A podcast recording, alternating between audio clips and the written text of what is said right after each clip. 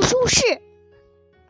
寒假结束了，重新聚到学校的小学生们在课间休息的时候，发现了一件奇妙的事情，不禁兴奋地叫起来。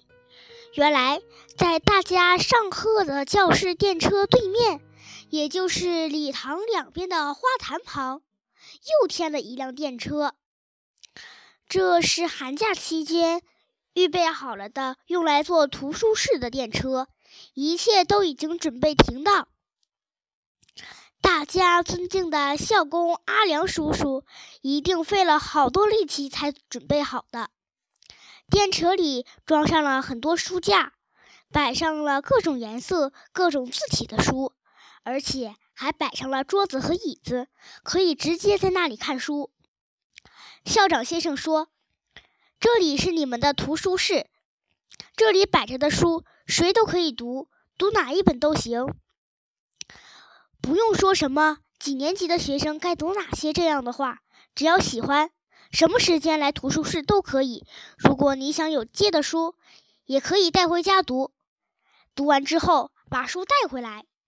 如果你家里有什么好书，希望大家都读一读，老师非常欢迎你拿给同学们看。总之，请你们多多读书。大家七嘴八舌的对先生说：“哎，今天的第一节课，我们就上图书课吧，是吗？”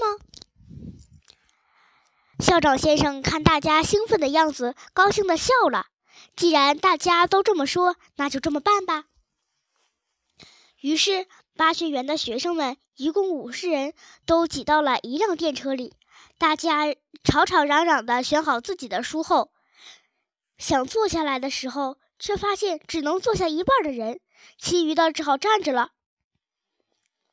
所以，就出现了一幅大家拥挤在电车上看书的情景。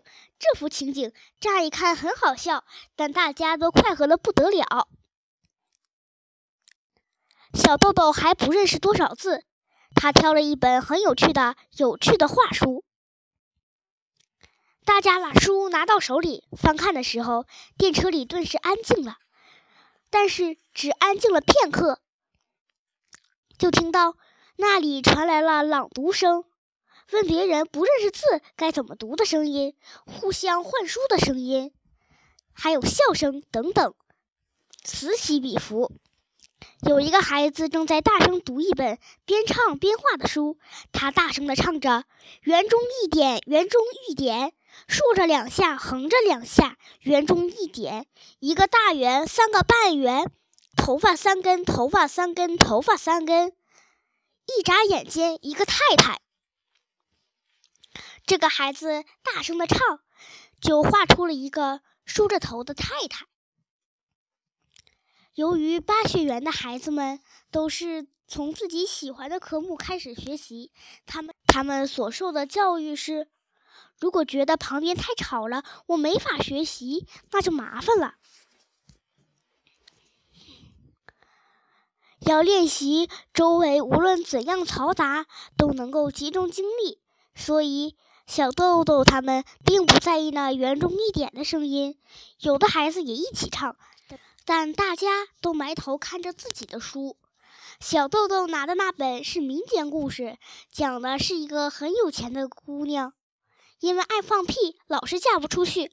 好不容易找到婆家了，姑娘实在高兴，竟然在婚礼的那天晚上放了一个比平时都大的屁。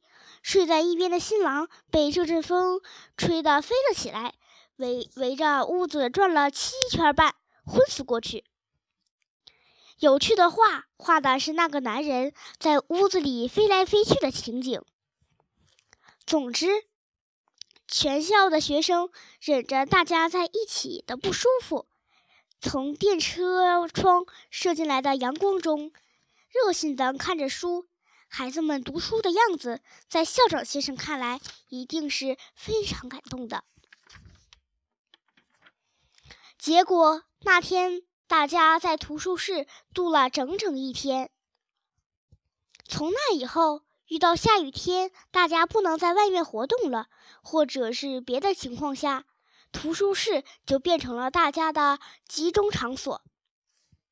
有一天，校长先生说：“过几天好像应该在图书室附近修一个厕所了。”这是因为大家在图书室读书的时候，都得等到憋得实在受不了了才往厕所跑。